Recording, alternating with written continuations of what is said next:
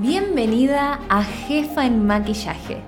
Soy Liz, maquilladora social, mentora y formadora de maquilladoras profesionales. En este podcast voy a hablarte sobre dos pilares que me apasionan, marketing y experticia. Porque ejercer de manera independiente implica mucho más que maquillar lindo después de 15 años de ofrecer servicios a protagonistas de eventos y de gestionar mi propia escuela de maquillaje, donde formé cientos de colegas, quiero acompañarte a tomar decisiones estratégicas y a motivarte para que cuando se ponga difícil sigas eligiendo el maquillaje como tu principal medio de vida. Si el café no te gusta tibio y tus sueños no son chiquitos, atenta, que despegamos. Hola maquilladoras, ¿cómo andan? Bienvenidas a Jefa en Maquillaje, al episodio número 15 de este podcast sobre marketing y experticia aplicada al maquillaje. Hace mucho estoy esperando poder desarrollar el tema de hoy porque es uno de los tópicos más frecuentes en los debates entre colegas.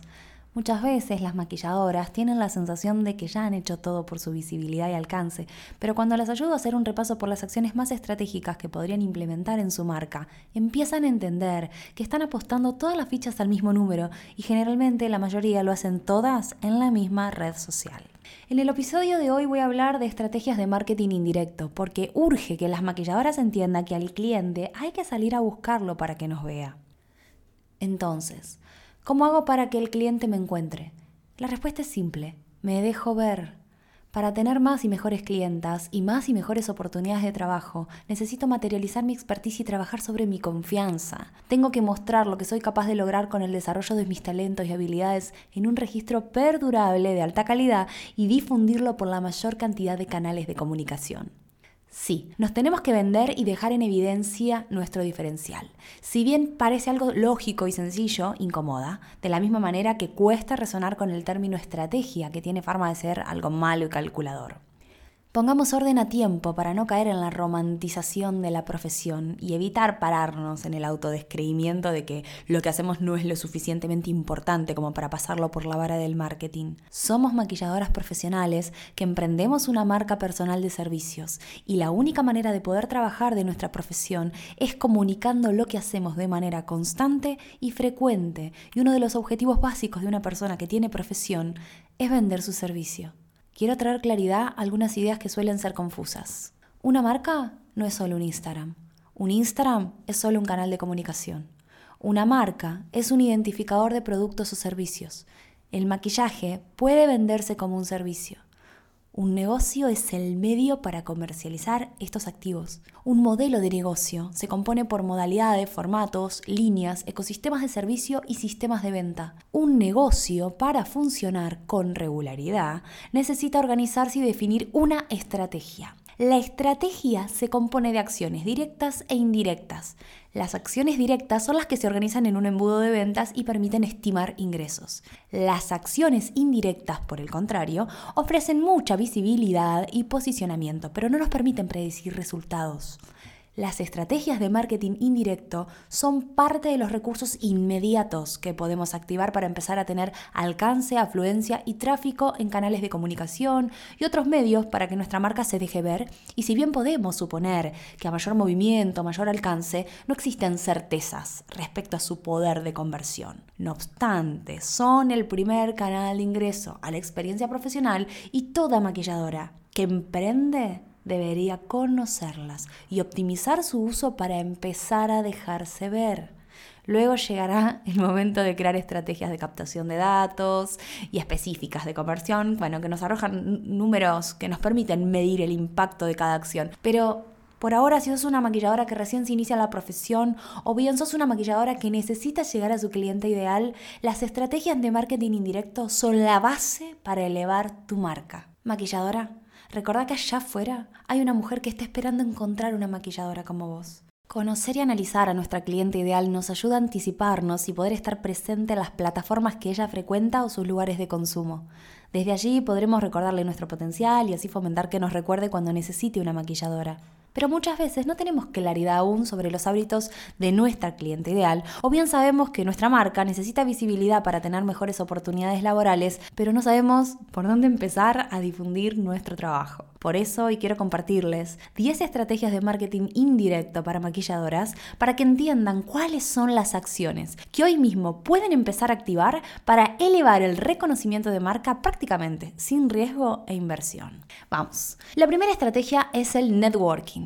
Hacer contactos. El networking es una actividad donde una persona intenta incrementar su red de contactos profesionales y busca oportunidades de negocio. Un excelente espacio de networking son los congresos de maquillaje, donde abundan los colegas y marcas que buscan captar colaboraciones y afiliados. Un consejo es que optimices esas experiencias buscando contactos estratégicos que a tu cliente le puede interesar también, o bien marcas o profesionales que tengan una audiencia que a vos pueda potenciarte. La segunda estrategia es el famoso boca en boca. Si bien gracias a esta estrategia corremos el riesgo de que lleguen a nuestro ecosistema de servicios personas que podrían no resonar para nada con nuestro estilo, personalidad de marca, las posibles clientas del boca en boca llegan por recomendación y sienten confianza por nuestra experticia aún sin haber visto una sola foto. Si el 80% de nuestro negocio está centrado en esta estrategia, es muy posible que con el tiempo empecemos a sentir la falta de seguridad en el cierre de presupuesto.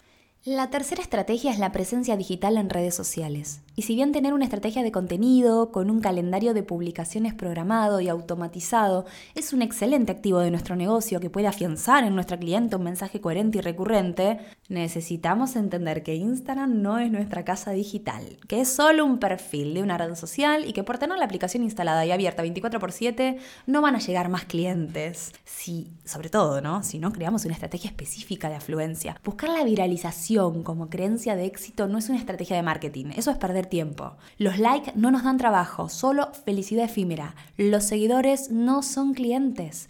La estrategia de presencia digital en redes sociales debe consistir en lograr que nuestros seguidores sean potenciales clientes y nos faciliten al menos un dato de contacto como su WhatsApp o email para así poder montar una estrategia medible y con objetivo de conversión. La cuarta estrategia es crear un portafolio. Y para desarrollarla te invito a escuchar el episodio estreno de este podcast, donde cuento todo sobre la programación y autogestión de producciones de portafolio. Mi mejor consejo es que creemos producciones donde los derechos de imagen sean exclusivos de nuestra marca y los registros cuenten una historia que a nuestra cliente le interese e identifique.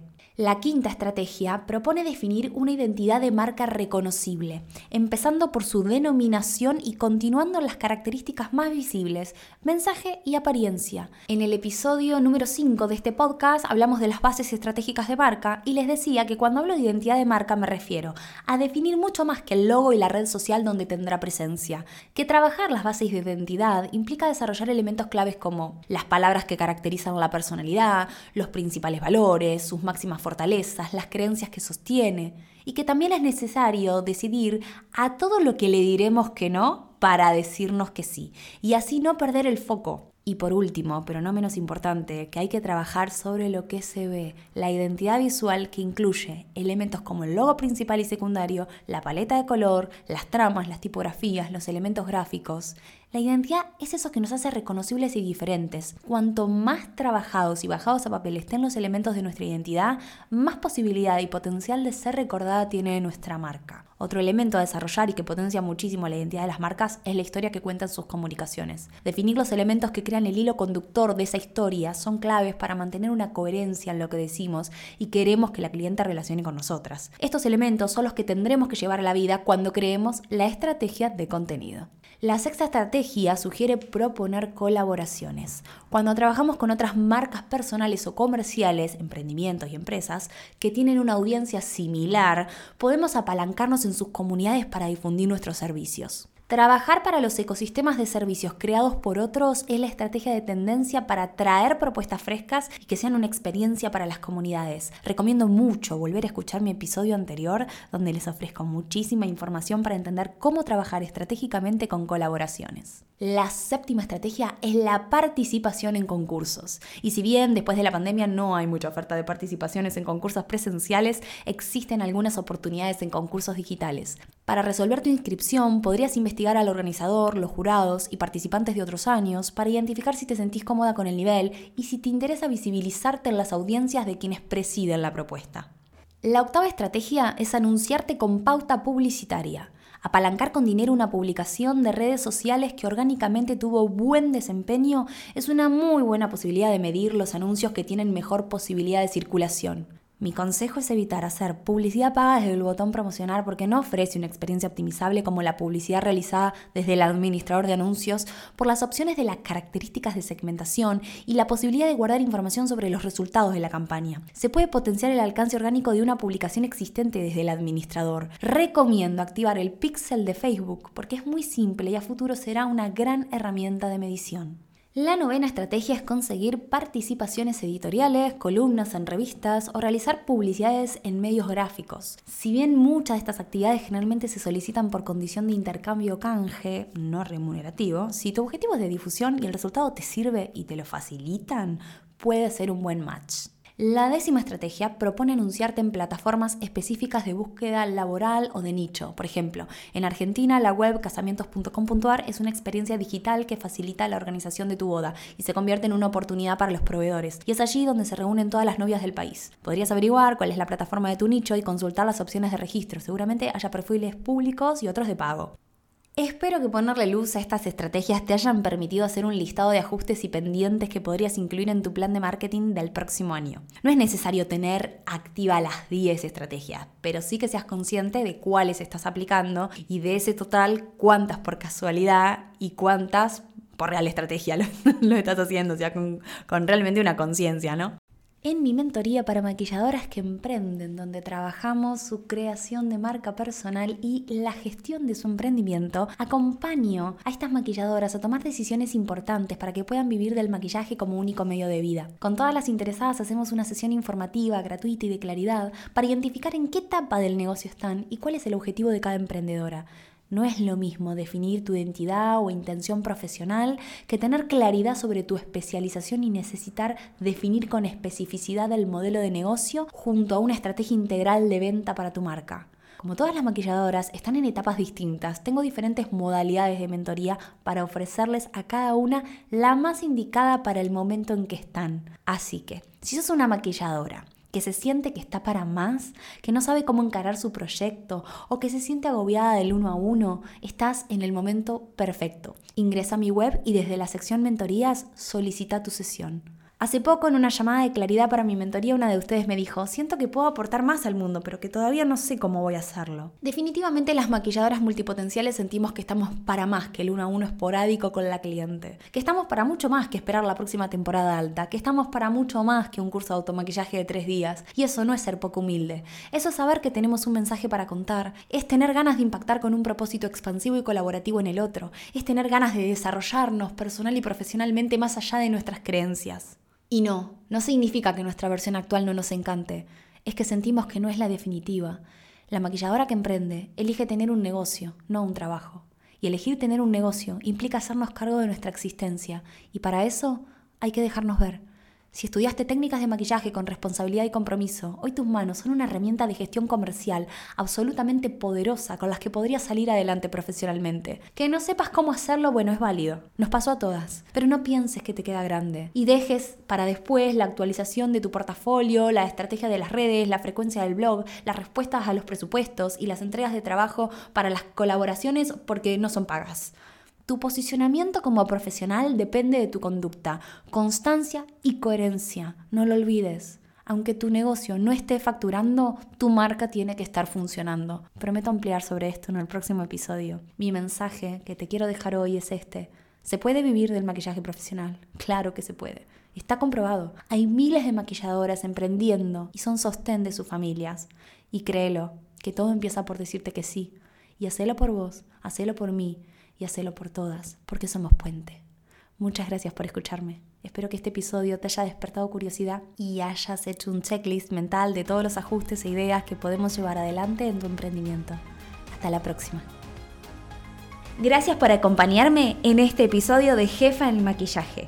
Te invito a suscribirte a mi difusión Diario de una maquilladora que emprende a través de mi web www.lisyun.com.ar para que sigamos comunicadas por email y no te pierdas el próximo episodio.